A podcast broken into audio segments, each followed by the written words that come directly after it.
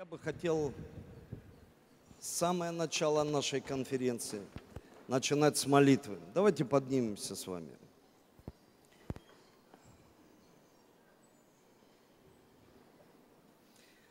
И будем молиться.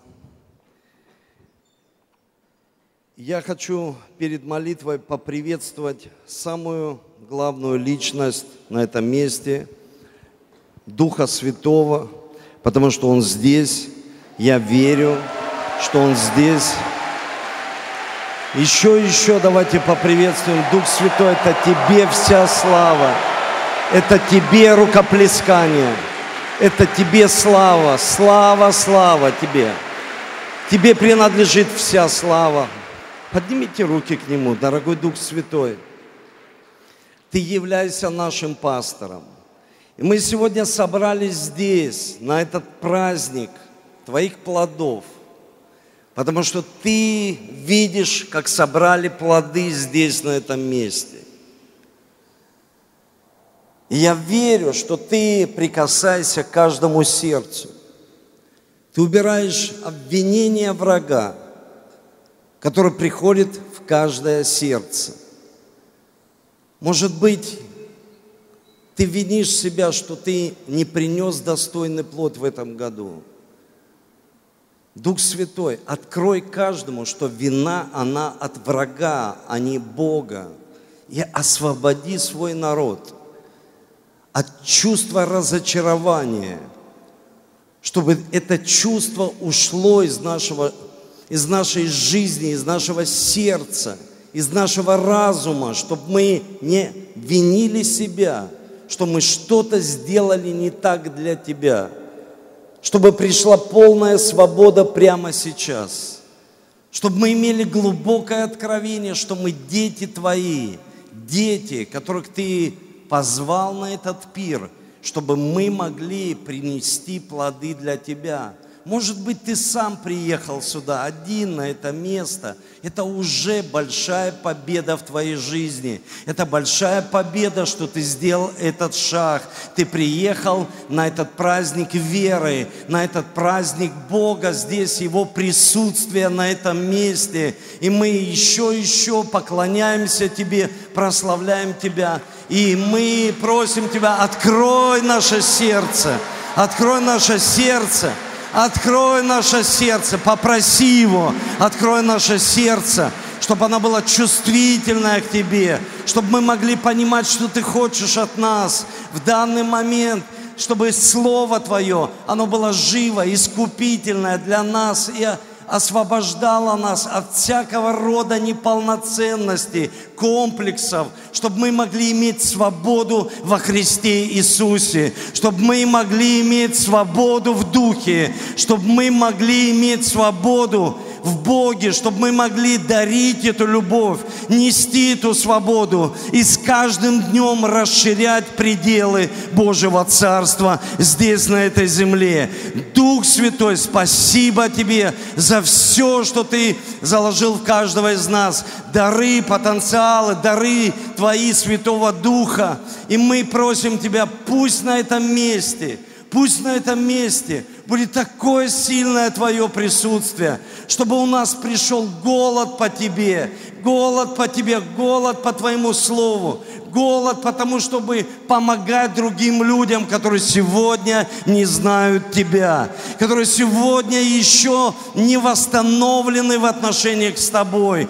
Дух Святой, Ты дал нам помазание восстановления, чтобы мы могли быть восстановителями жизни других людей, восстановителями семьи, морали, нравственности – и восстановителями основания множества поколений. Я верю, Господь, во множество, и есть сердце Твоем. И Ты сказал, что в умножении, Господь, многолюдстве величия царя. И мы знаем, здесь, на этом месте величие, слава нашего царя царей Иисуса Христа. Слава тебе! И мы подарим, подарим тебе эти аплодисменты. Мы даем тебе рукоплескание, потому что ты наш царь, ты наш царь, ты царь Царства Божьего. И Царство Божие да придет, когда ты являешься нашим царем, когда есть смирение и умоление в нашем сердце. Мы смиряемся перед тобой и умоляемся. Спасибо тебе, Дух Святой. Аминь, аминь и аминь. Аминь. Давайте еще поаплодируем. Поприветствуй того, кто рядом с собой. Обними его, подари ему объятия. Если это сестра, скажи ей, что ты дочь Божья. Если это брат, скажи, ты сын Божий. Ты сын Божий. Ты сын Божий.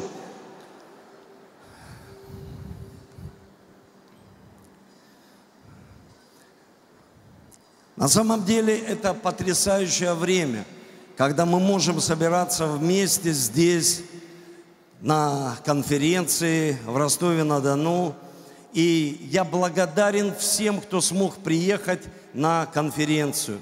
Давайте подарим рукоплескание друг другу. Давайте подарим эти аплодисменты.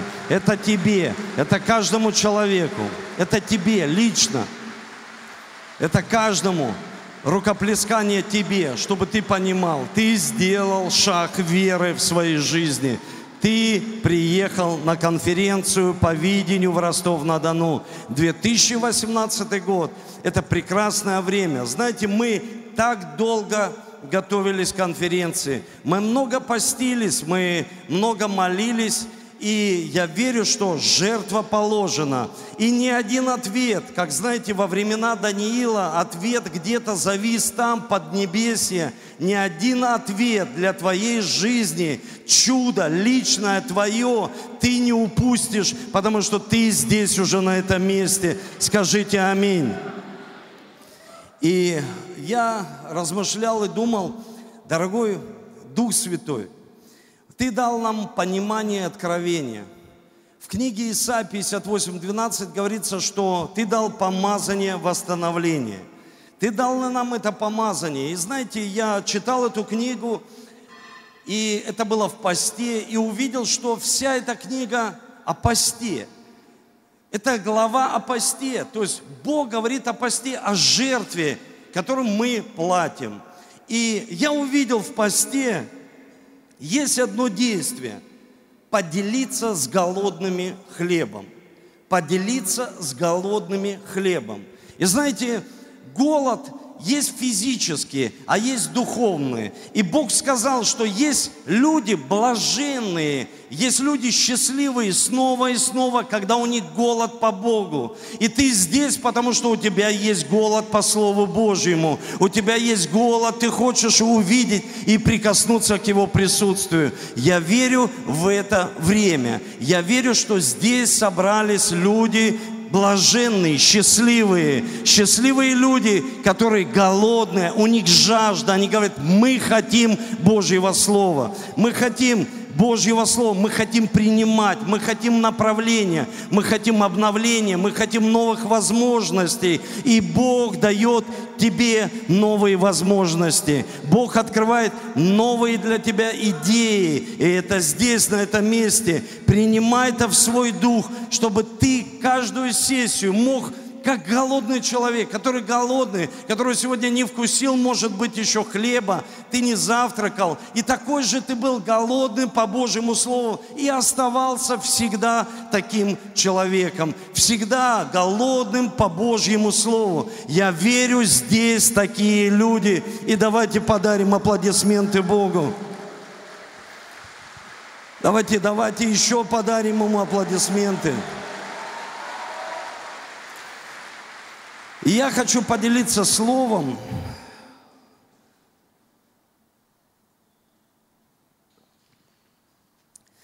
Всегда начинать что-то – это тяжело. Ты всегда как такой ледокол, ты идешь впереди. В Библии говорится, что блажение тот человек, который хорошо заканчивает. Потому что мы можем хорошо начинать, но это время показатель того, что мы продолжаем Божью работу.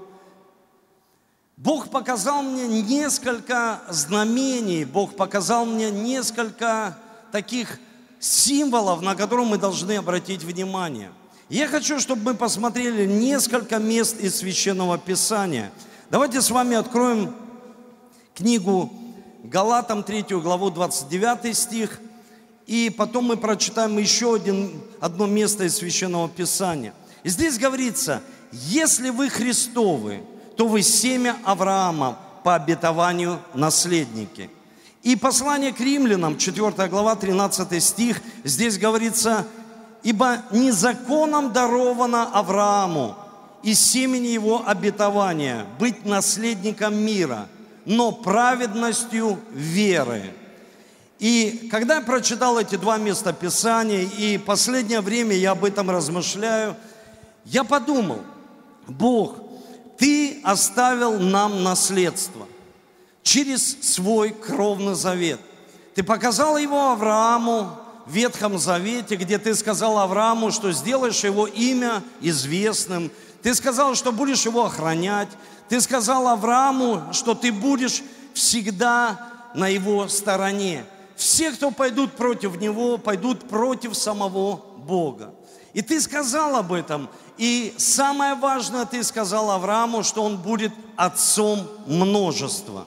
Знаете, когда я читаю эти стихи, я понимаю, что Бог оставил для меня наследство.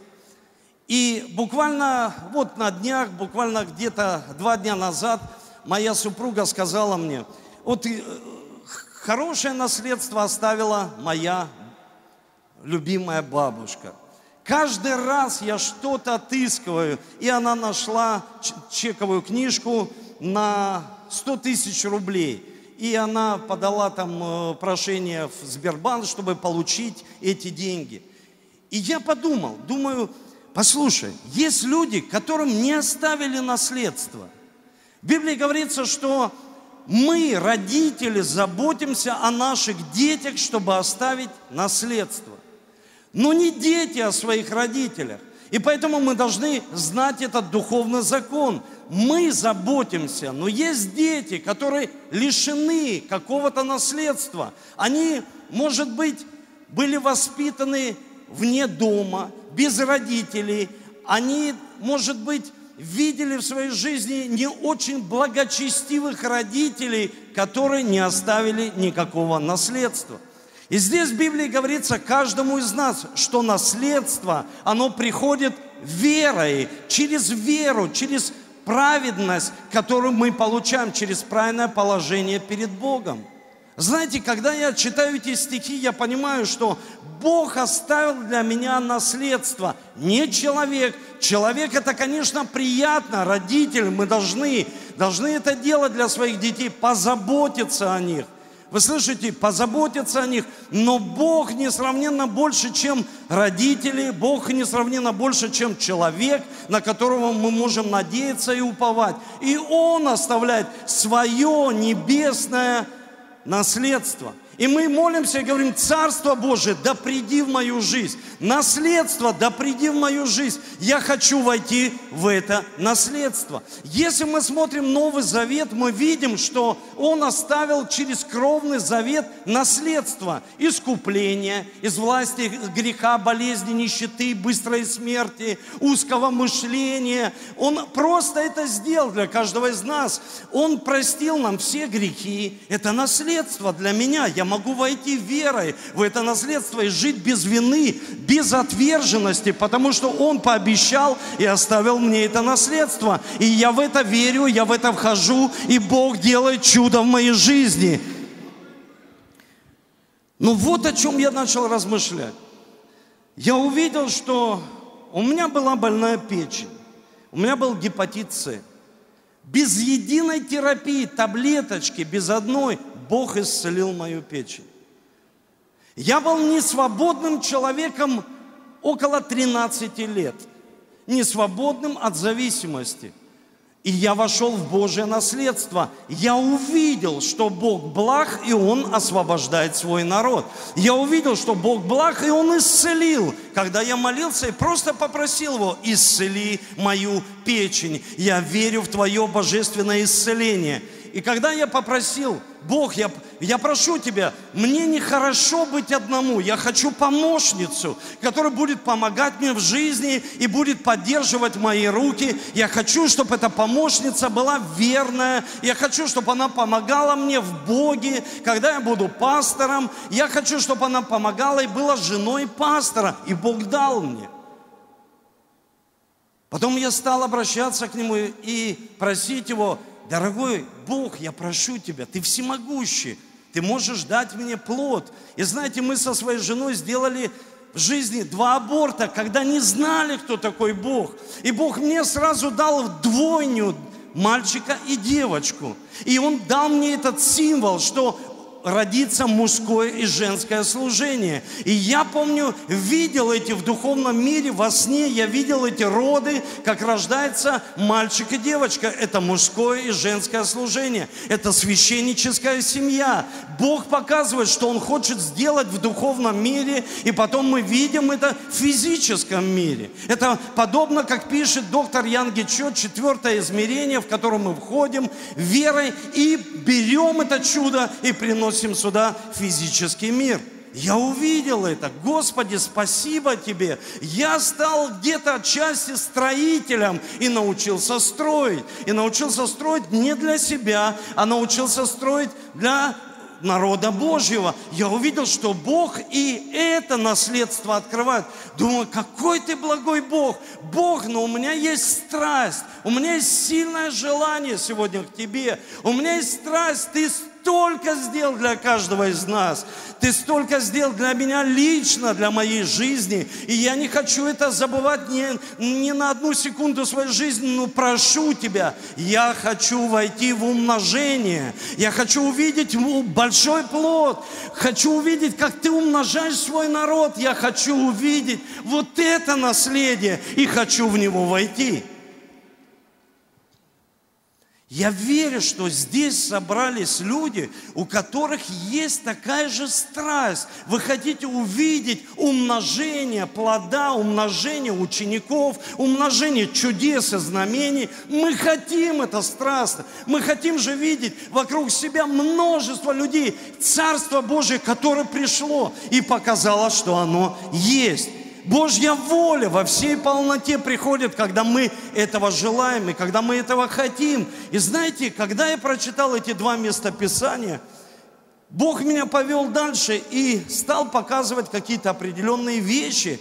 И Он мне показал, что есть, есть моменты в нашей жизни, которые останавливают это – останавливает в нашей жизни. И я хотел бы посмотреть, что останавливает и что дает нам старт, чтобы мы могли умножаться, чтобы мы могли умножить благословение чтобы мы могли найти вообще это место своего благословения. И я думаю, что каждый человек нашел, это церковь, это дом хлеба, это дом для людей голодных, которые хотят. Я хочу получать Божье Слово, которое будет искупительное, давать направление в моей жизни. Я просто страстно этого хочу. Бог, помоги мне, помоги мне. И Буквально это стало, знаете, вот Бог стал показывать, как собирать свои пазлы.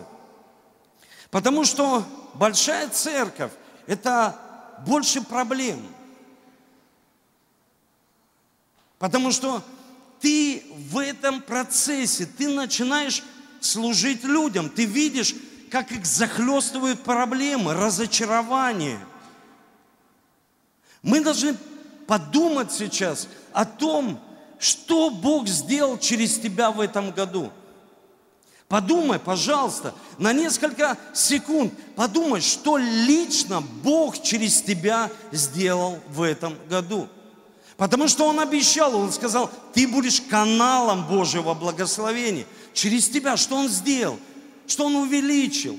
Что Он сделал, что, какие чудеса, что знамения, что Бог сделал лично, каких учеников поднял, каким отцом ты стал, какой мамой ты стал, чтобы ты посмотрел, что Он сделал лично через тебя.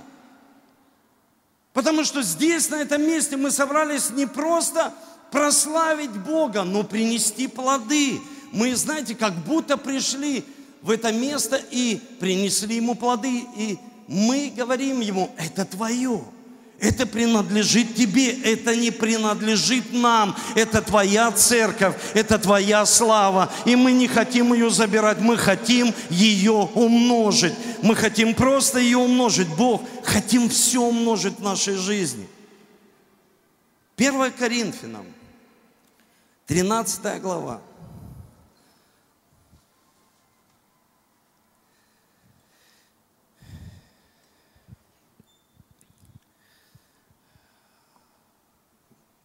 Я раньше, я не говорю в прошедшем времени, потому что я буду это еще делать, я играл в футбол. И недавно под моим весом, который я набрал, у меня треснул миниск. Я пришел к врачу и спросил, что нужно делать, чтобы восстановить его. Он говорит, есть два способа, Эдуард. Операция – и вторая – сбросить 15 веса. И ты сможешь играть. Я пошел вторым путем, я сбросил 11 веса, потому что я хочу еще сделать то, что я хочу. Это мое внутреннее желание. И перед этим, как я э, пошел второй раз к нему на консультацию, я сделал МРТ. Вы знаете все, ну, может быть, отчасти знаете, что такое МРТ. Есть КТ, это как бы, ну, твои суставы, а МРТ – это глубокий анализ твоих суставов, твоих вен, капилляров, как они работают. И я это сделал. И сделал, знаете, спину, шею, позвоночник, колени. Я почти сделал все. И пришел к врачу. Но до того, как я пришел к врачу, я сам в машине попытался разобраться, что у меня не так. И представьте, когда я стал это читать, одни цифры, какие-то термины – какие-то термины, которые я даже не понимаю, которые даже меня пугали. И я думаю, вау, что это за термины такие, что за цифры такие, может там вообще что-то серьезное, потому что у меня болело сильно колено. И внизу, внизу, всегда в анализах внизу немного написано, что же на самом деле у меня – и там было написано тоже медицинскими такими, э, медицинским языком, что у меня с моим мениском, что у меня с этим суставом, что воспаленные колени. И я все это прочитал. м и сел и подумал. Думаю, да, хорошо. Это как будто врач все это дело, вот то, что он обследовал, резюмировал. То есть мы можем видеть всегда внизу, что у нас, я не хочу плохим словом называть это диагноз, я просто хочу сказать, что там описано простым языком, который ты можешь понять. И когда я открыл 13 главу послания Коринфянам, 12, она вся о дарах Святого Духа, и я прочитал 13 главу, что там говорится, что все работает только любовью. Вот только когда ты любишь, все работает и пророчество, и чудеса, знамения, и наше действие с Богом, все через любовь. И он сказал, любовь больше, потому что Бог есть сам любовь. И ты читаешь и думаешь, слушай, ну, очень интересно, я даже учил церковь сейчас так долго, но, знаете, на каких-то словах я остановился. Это как было от такого Павла, специалиста, апостола, помазанника Божьего, такого антикризисного, потому что он решал кризис в церкви. В церкви были нравственные проблемы, в церкви были проблемы вообще духовного характера, он учил, как молиться на языках, где, в каких местах, и чтобы был человек, который мог истолковывать. Вы все читали, почти все читали эти главы. И тут, знаете, я читаю, и тут как будто Павел останавливается и говорит причину. Как будто корень. он раз останавливается и говорит, когда я был младенцем, я по-младенчески мыслил, по-младенчески рассуждал. Я разговаривал даже как младенец. Но когда я смог это оставить, я стал мужем Божьим, я понял. Не через тусклое стекло от, э, я смотрю, а я вижу, что Бог приближает свою славу. Когда я прочитал эти слова, я понял, что что же нас останавливает? Что нас может остановить? Моя бабушка, она была очень прекрасным человеком. Ее звали бабушка Мария. И она буквально в 16 лет ее захватили фашисты, и она была в концлагере. Она мне много рассказывала. Мы сидели с ней, она много делилась, рассказывала, что там происходило, что ей, ну, знаете, суждено было не Богом точно пережить в своей жизни. И вот я сидел как внук ее, слушал всегда ее, и мне было очень интересно. У меня есть, у моей мамы есть старшая сестра. Она всегда жила со своей сестрой и часто приезжала к нам домой. И вот моя бабушка состарилась до такого преклонного возраста, что она стала как ребенок.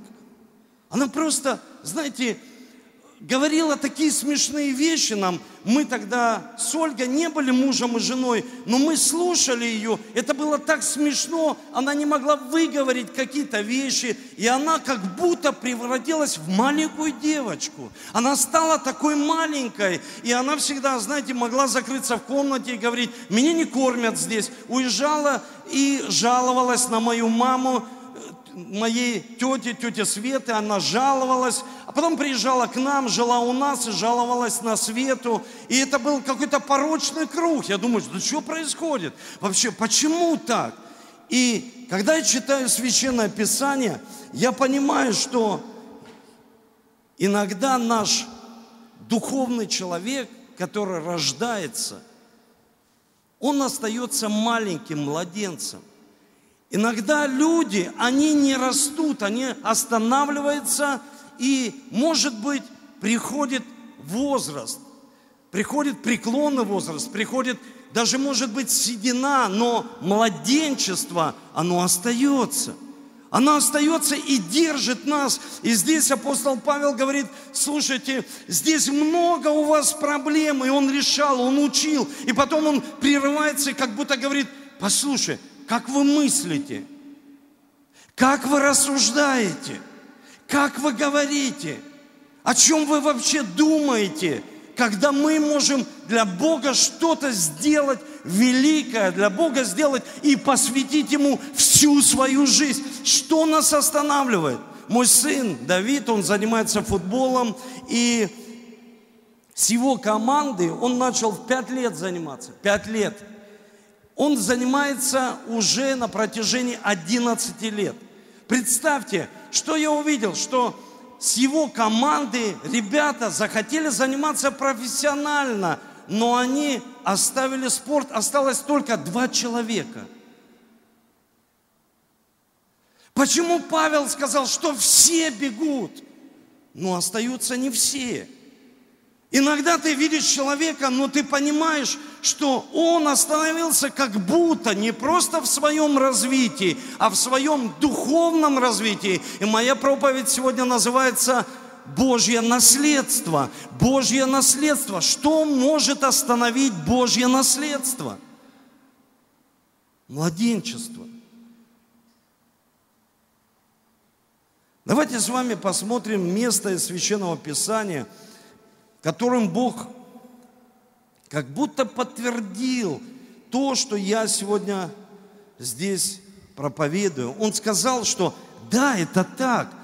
Когда это происходит, это как наказание в нашей жизни. Это Исаия 3 глава с 1 стиха. Здесь говорится, вот Господь Господь Саваоф отнимет у Иерусалима у Иуды посох трость, всякое подкрепление хлебом, всякое подкрепление водой, храброго вождя, воина, судью, пророка, прозорливца, старца, пятидесятника, вельможу, сотника, мудрого художника, искусного в слове, и дам отрока в начальники и детей господствовать над ними. Смотрите, что происходит – в Библии говорится, что это как наказание, которое приходит в нашу жизнь, когда ты хочешь видеть зрелых людей, ты хочешь видеть зрелого человека, кто-то хочет видеть зрелого отца, мужа, кто-то хочет зрелого пастора увидеть, лидера, но в Библии говорится, это как одно из наказаний, когда люди видят на какой-то позиции человека, который просто юноша. Юноша, он не различает, что он ест. Юноша, он может жить чувствами и восприятием этого мира, так как он его воспринимает. Юноша, он живет – как будто такой, знаете, двойной жизнью. Двойная жизнь. Почему? Потому что мой отец говорит, сынок, и говорил то же самое вам, у кого есть дети. Сын, ты сейчас меня не поймешь. Ты меня вообще не понимаешь. Вот поймешь тогда, когда у тебя будут свои дети. И у меня дети 25 возраст, 16, 11 и 5. Вот представьте, какой разлет. И Бог говорит, смотри внимательно за ними. Что ты видишь? Что ты видишь? И я говорю, вижу, как они обижаются. Как им тяжело простить. Вижу, как они соревнуются – когда я прихожу домой, они отталкивают друг друга, и Алиса хочет показать мне танец, который будет на конференции. Саня хочет мне показать, как он начал жонглировать там. Э, Давид хочет рассказать что-то, и каждый, они мешают друг друга, они где-то отчасти завидуют, завидуют тому, что кому-то я подарил больше любви. Это же младенчество, когда я слышу, обнимая Александра, я его обнимаю, целую, и до этого я просто не, ну просто, знаете, полчаса дарил любовь своей дочке Алисе, я зацеловывал ее, и слышу, она начинает прям кричать, плакать, и говорит, папа, папа, папа, ты меня не любишь. Мы можем это видеть во Христе Иисусе, подобно, как будто люди не растут, как будто они остались на одном уровне соревнования, обиды. Кто-то в какой-то больше, кому-то больше какие-то преференции. Дети всегда требуют больше внимания дай мне больше внимания дай мне. Но у вас же так происходит. И поэтому мы видим, что сегодня пришел символ для нашей церкви. Вы слышите? Символ для нашей церкви, потому что нашей церкви 18 лет. И это совершеннолетие. Бог хочет, чтобы мы были совершеннолетними. Давайте Ему поаплодируем. Третье царство, 12 глава. 10 стих. Там Равам, царь, но внутри младенец, приходит советоваться с людьми, с советниками великого Соломона. И они ему говорят, не накладывай бремя на свой народ, пожалуйста, не нужно этого делать, не накладывай. И дальше говорится, что молодые люди – молодые советники. Молодые это кто? Это не просто человек молодой, внешностью, а это человек младенец внутри. Он дает советы, которые разделяют все царство. Вы слышите? Почему младенец, у него всегда двоящиеся мысли. Почему маленькие дети, они всегда имеют двойные мысли? В Библии говорится, что они имеют двойные мысли. Они имеют как будто двойную жизнь. Я прошу всегда своих детей, пожалуйста, в этой комнате в футбол не играйте. Они говорят, все, папа, как будто они совет приняли от самого Соломона. Все, папа, мы тебе говорим, все, мы не будем здесь играть никогда. И потом, когда я уезжаю из дома, они мне часто так звонят и спрашивают, папа, а ты где? Я говорю, ну, скоро приеду, и уже их знаю. Я говорю, сейчас через 10 минут. Через 10 минут? Так быстро?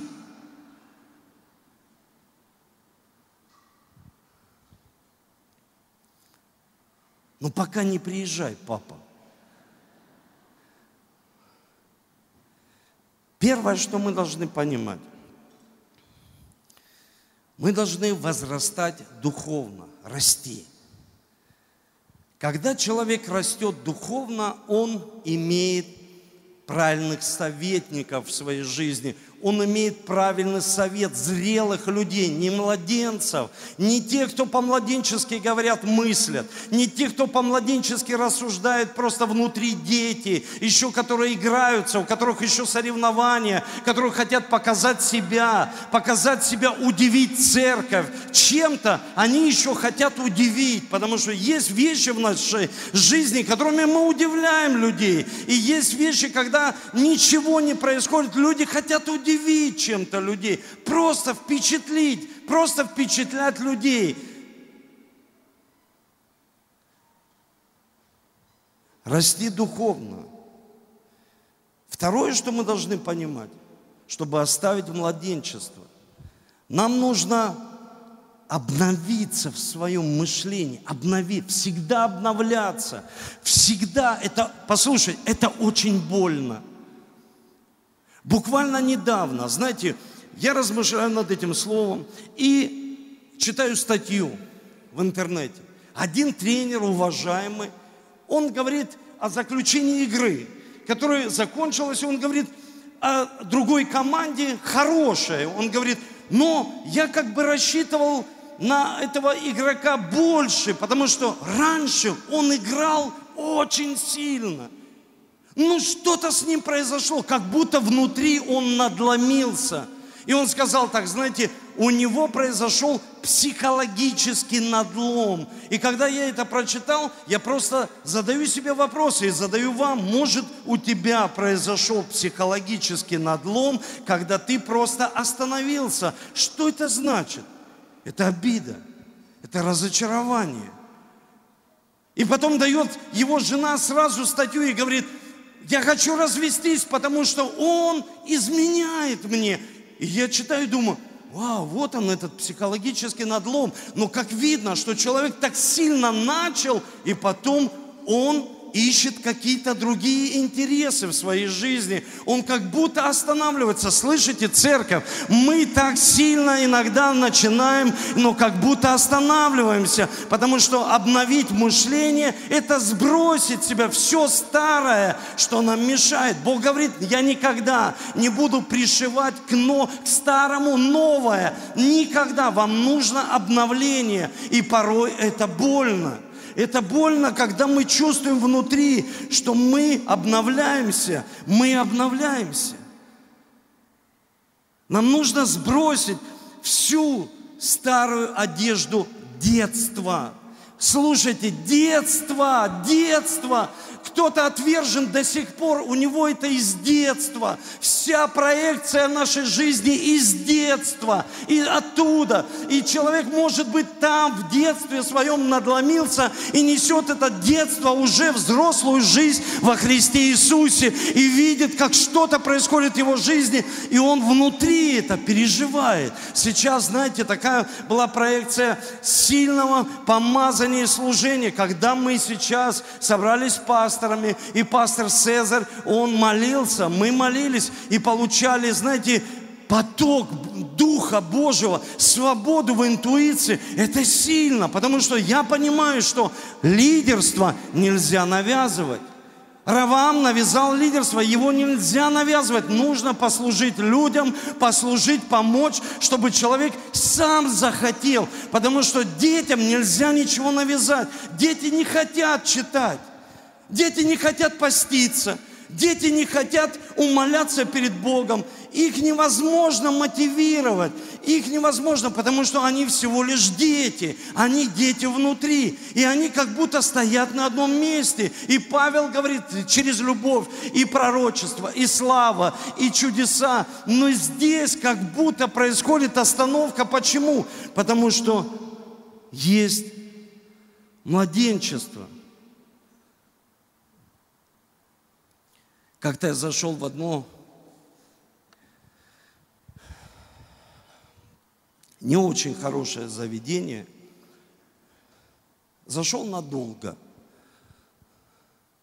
И когда ты туда заходишь, за тобой дверь так закрывается. И ты смотришь на следующее. Она автоматически открылась. И ты понимаешь, что если старое не закроется, новое никогда не откроется. Если мы не умрем и, знаете, не будем вот сражаться внутри, на мужской я делился, это как, знаете, внутренний шорен, когда ты делаешь просто свое дело Божье. Ты его делаешь, делаешь, делаешь. Это психологические шоры, они внутри человека. Они там внутри. Они внутри. Ты не завидуешь, ты не смотришь на этого человека, ты не соревнуйся. Да мне не нужно тебя впечатлять. Зачем? Зачем меня, мне тебя впечатлять? Я знаю, кто я во Христе Иисусе. Мне нужно понимать, потому что если я буду платить за статус, я знаю таких людей. Они платят за статус. Он дорого стоит. Вы слышите, братья, сестры, Он дорого стоит, Он дорого стоит, а наша жизнь во Христе, она идет так, эта жизнь, она бьет ключом, она не идет стабильной жизнью, и мы не можем платить за то, что нам будет стоить очень дорого. Младенцы, я увидел, что они не знают счет деньгам. Кто-то может знаете, такой какой-то одаренный подросток или одаренный мальчик, он может знать счет деньгам. В основном молодые люди, они не знают счет деньгам. Сколько бы ты ни дал, он все растратит. Я в этом увидел символ, что люди, которые хотят что-то сделать для Бога, они же не посчитали эти издержки, сколько нужно заплатить не в деньгах, а во времени, сколько нужно заплатить за пасторскую одежду, которую мы одеваем на себя. Пасторская одежда. Сколько? 24 часа ты должен служить людям. И я не имею права сказать, слушайте, у меня нет времени, я вообще занят, у меня нет я не имею права этого сказать. И нам нужно, как отцам, отцам в своей семье тоже иметь такую же позицию, не иметь права сказать, у меня нет времени сбросить себе эту одежду. Это больно.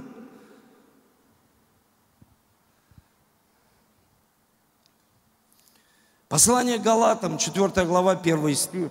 Здесь говорится, наследник, доколе в рабстве, ничем не отличается от раба. Хотя и господин вот этого наследства, которое оставил Бог, он ничем не отличается.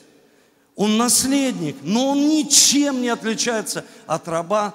И дальше там говорится от раба вещественных начал этого, то есть от начала, то есть от раба, который, человек, который ошибся и стал рабом рабом чего-то, греха, стал рабом какой-то системы. И когда человек внутри, он понимает, что, послушайте, я хочу это оставить сегодня, я хочу быть зрелым человеком и понимаю, что если я не оставлю, это будет постоянно останавливать меня.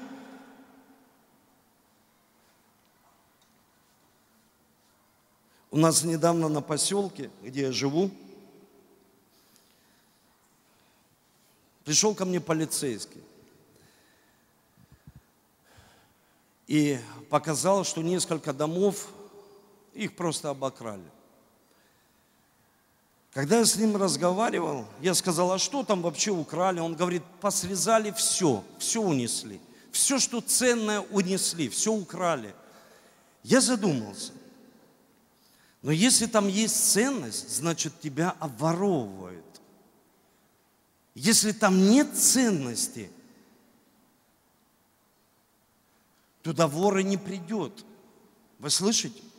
Он не придет туда, где нет ценности, где нет ничего. Если он приходит к тебе, значит он понимает, он может обворовать человека через младенчество – Представляете, мы обворовываем мало себя, мы еще обворовываем Бога, не приносим Ему того плода, который мы должны принести Ему. Вау, я когда это просто понял, я говорю, Господи, да я на сто процентов хочу, есть какие-то проценты, и я не хочу здесь какого-то корчить, знаете, из себя супер, супер, супер, супер человека. Да есть проценты, Господи, я хочу полностью делать Твою работу, без всяких процентов, полностью посвятиться, потому что есть вещи, которые держат нас, они как будто держат нас, и мы не делаем дело Божье на сто процентов. Мы не входим в свое отцовство на сто процентов, свое лидерство на сто процентов. Что-то как будто держит. Вот эти начала этого мира, они как будто сдерживают нас. Младенчество, которое сдерживают. И в Писании, послании к Ефесянам говорится, 1 глава, 18 стих, там там написано, что вот это наследие и могущественная сила уже в нас, в нас. То есть он говорит, что через младенчество ты сам себя обворовываешь, потому что это уже есть в тебе. Это уже есть в тебе. Нужно. Что нам нужно? Запишите следующее. Очень важно. Утвердиться в вере. Утвердиться в вере чтобы мы были утвержденные в вере, которая основана на Слове Божьем утвердиться в вере. Нам нужен наставник, лидер, человек, который, подобно как Минфевосфею, он приносит его с точки А в точку Б и посадил за стол. Нам нужен человек. Вы слышите, когда люди говорят, мы не уповаем на людей. Аминь. Но нам нужен человек веры, который верит, который вот он ну, поверил и все. Он верит в цель, он верит в то, что это осуществится, он верит в умножение, он верит в чудеса, он в это верит. Нужен человек, который видит в тебе. Буквально я недавно поздравлял одного брата, и Бог дал слово. И я сказал, знаешь историю за Якова? Он говорит, знаю. Но ты точно знаешь историю за Якова? Да, я знаю. Ну что произошло с Иаковом? Он схватился за Бога. Я сказал ему, я схватился за тебя – и не отпущу, пока ты народы не благословишь. Я не отпущу вас, пока вы не благословите людей. Не отпущу. Может быть, я, знаете, может быть, иногда я не нравлюсь своим детям. Может быть, я предельно где-то строг, но я хочу вцепиться и сказать, да я не отпущу тебя, пока ты не благословишь все народы и нации, потому что это есть в тебе. Уже как в том парне, у которого было несколько рыбок, и несколько, знаете, хлебов, и он увидел в нем, он говорит, я вижу это есть у тебя. Если бы я не пришел к тебе, ты бы все это съел сам. А я хочу принести это к Иисусу. А я хочу это принести к Иисусу, чтобы это накормило множество тысяч, десятки, сотни и миллионы людей. Это есть в тебе. Скажи, это есть во мне Божья зрелость. И она уже приходит в мою жизнь. Это есть в тебе. Скажи, скажи тому, кто рядом, это есть в тебе. Просто нам нужно утвердиться в вере. Не ползать, как наши дети. Они были маленькие и ползали. А ходить в вере. Четко ходить в вере и не отпускать, пока благословение не придет в нашу жизнь. Постоянно ходить в вере, постоянно ходить в вере. Я помню, когда мы Недавно буквально вспоминал это.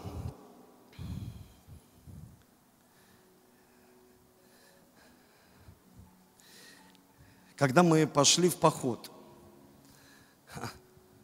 Это, знаете, младенцы пошли в поход. Все младенцы. Я самый первый там был младенец. Вот сидит, один взрослый человек был Илья. Вот все, правда, младенцы. Вот мы пошли такие, даже не знали, рюкзаки там полностью набили, знаете, э, консервами. И он даже, зрелый человек, не подсказал нам, отчасти тоже был младенцем. Я вспомнил такую историю. Мы собрались вечером с подростками. И знаете, всегда мы делились Словом Божьим. такие сидим, такая классная атмосфера – и такие лопухи, знаете, вот лежат лопухи. Я говорю, видите лопухи? Они говорят, да, такие лепехи. Я говорю, это медведи. Они так на меня, да ладно. Я говорю, да вам серьезно говорю, это медведи. И здесь, знаете, сколько много, мы же в заповеднике. А сам думал я, что это коровы. Или лошадь. Такие, знаете, вот Идем на следующий день и видим медведь. Слушайте, я сам обалдел. Медведь? А я им говорю, закрывайте на замок на ночь свою палатку, чтобы медведь не зашел. А сам внутри, -а смеюсь. Я увидел медведя и думаю, слушай, так это ж не игра, медведи тут есть.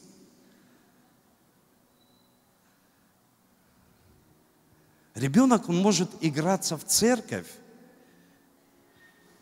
играть в церковь. И иногда одевать на себя неправильную одежду.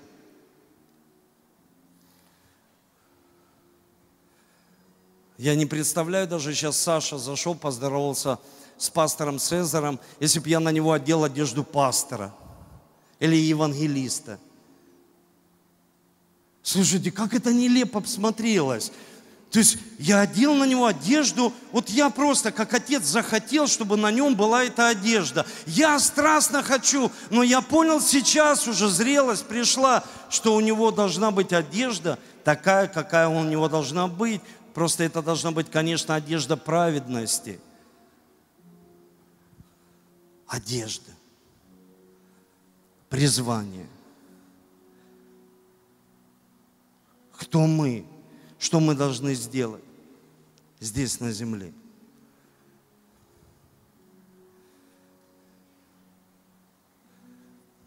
Четвертое – это формирование лидерских навыков. Формирование лидерских навыков. Один знаменитый пианист дал концерт в свою честь. Вот представьте, такой он знаменитый.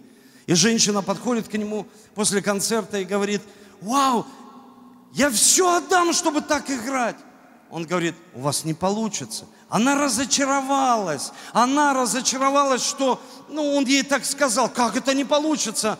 Он ей сказал, вы можете 15 часов в день играть на фортепиано – и мои фаланги, говорит, воспаляются, и я просто их не чувствую, пальцев своих. Я отказался от социума, и я постоянно на гастролях. Вы можете отказаться от своих друзей. Вы можете отказаться от того, что вы хотите, ради того, что вы станете, к примеру, таким, как я. Она говорит, нет. Братья и сестры, дорогая церковь, вы зрелые люди. Я хочу сказать вам. Зрелый человек должен понять для себя. Есть духовный закон Возлюби ближнего, как самого себя. И мы можем делать из-за любви многие вещи бесплатно. Просто целыми днями бесплатно делать вещи, которые нас же вдохновляют. Но Послушайте, я хочу вам сегодня сказать, как зрелым людям, не как младенцам, как зрелым людям, у которых есть совершеннолетие. Не все, вы слышите, не все ты будешь делать из-за любви. Не все это, знаете, можно делать, ну, призвание, оно не гламурно. То есть ты его не делаешь. Есть вещи, которые я в призвании, я не люблю. Я не люблю летать. Я не люблю часто перемещаться. Ну, то есть я не люблю это делать. Есть вещи, которые человек не будет любить. Он говорит, ну вот если я не люблю, мне не нравится, это значит не мое. Слушайте, это ложь, это младенчество. Конечно, ты любишь свое призвание. Пастора, наставника, отца, мамы, евангелиста, пророка. Но есть вещи, не все так гладко, как кажется. И есть навыки, которые мы приобретаем. Послушайте, когда Кастеланос, пастор Цезарь, сказал, прочитайте эту 20 главу, мы прочитали, чтобы у нас проекция была, там скачкообразный рост, о Максвелле описано. И он пишет, человек, одни рестораны в год открыли два, два ресторана просто за год, два. Открыли там несколько, сто или сто сорок, два в год. И я думаю, слушай, вот читаю и думаю, когда люди, они против навыков лидерства. Они против, они говорят, я против пастора Эдуарда, потому что мы вот христиане, послушай, в мире сыны мира догадливее, чем сыны свет. Просто догадливее, вы слышите? Они могут открыть. Почему ты не открыл две церкви, две домашние группы? Еще два бизнеса. Они догадливее. И нам нужны эти навыки – нам нужны духовные навыки лидеров. Уметь использовать те дары Святого Духа, которые у нас. Нам нужно учиться. Вы слышите? Нам нужно учиться. Нам нужно ну, научиться, ну, как Он захочет пользоваться ими, потому что это необходимо для каждого из нас. Необходимо. Навыки управленца, который имеет правильных союзников и имеет правильные советы в своей жизни. Не как Раваам, который просто на эмоциях. Эмоции – это не посвящение. Посвящение, знаете, вот когда человек видно, что он посвященный, он постоянный. Где постоянные люди? Если ты постоянный человек, встань, встань. Если ты постоянный посвященный человек, давай вставай, давай вставай, давайте вставать, давайте будем вставать, давайте будем подниматься, чтобы мы поднимались для Божьей славы, чтобы мы поднимались, чтобы мы были постоянные, не на эмоциях. И последнее, это личный пример. Тогда младенчество уходит – вы знаете, младенец никогда не думает о наследии. Он ни с кем делиться не хочет. Он не думает об ученичестве. Ну, посмотри на младенца, он не хочет со своими братьями делиться. Есть дети, которые до такой степени младенцы или один. Вы знаете, что дети, они самые эгоистичные. И особенно, когда долго живет один в семье, я не хочу как-то клеймить, ставить клеймо. Нет. И им потом спрашиваешь, ты хочешь брата? Он говорит, хотел раньше а сейчас не хочу. Почему? Я не хочу, чтобы свое внимание отдать еще другому.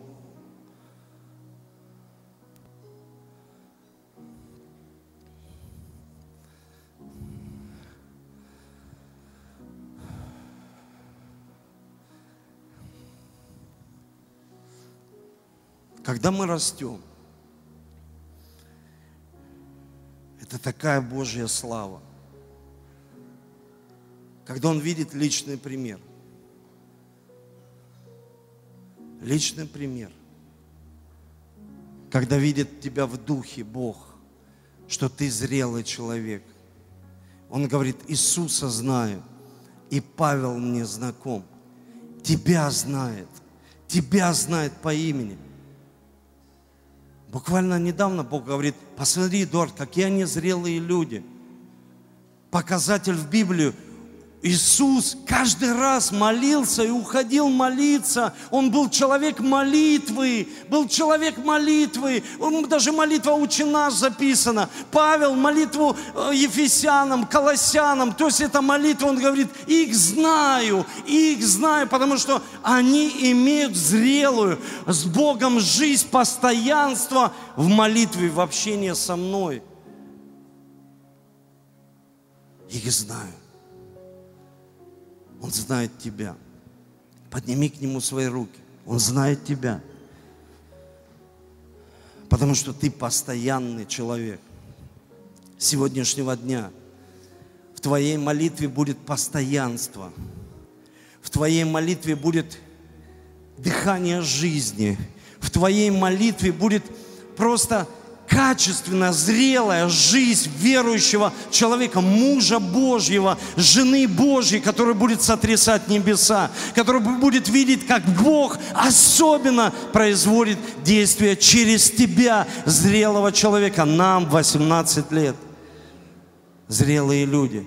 Если ты гость наш, ты зрелый человек.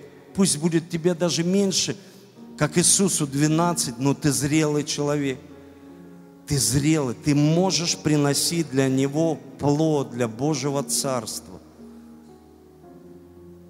Дорогой Небесный Отец, мы благодарим Тебя за Слово Твое. И мы каждый день хотим возрастать духовно, чтобы не быть сдвоящимися мыслями – чтобы не быть теми людьми, которые не тверды в путях своих, как дети, которые не могут определиться по этой жизни, что они хотят, они еще не знают, они говорят, мы еще не мечтали, Бог, убери, убери это все, пусть зрелость приходит, пусть придет четкое определение, что мы хотим. Четкие цели во имя Иисуса обнови нас в своем мышлении. Пусть кровь Иисуса Христа, она омоет и очистит наш разум, чтобы мы обновились внутри своего разума, обновились, сбросили все ветхие одежды, сбросили все, что было в детстве. Если ты переживал боль, Дух Святой прямо сейчас исцеляет тебя. Боль отверженности – ты принят, ты сын. Бог тебя сильно любит, Он доволен тобой. Он прямо сейчас прикасается к твоему сердцу. Он убирает всю раз, все разочарование из твоей жизни. И Он говорит, ты будешь радоваться в цветении моем. Ты будешь видеть, как цветение приходит в твою жизнь. Ты будешь видеть, как Бог будет использовать тебя для Божьей славы. Дух Святой – Спасибо тебе. Пусть все навыки, которые есть у лидеров, будет в моей жизни. Дай мне способность обучаться, как ученику Иисуса Христа. Чтобы я всегда смотрел только на Тебя, не на мир, только на Тебя.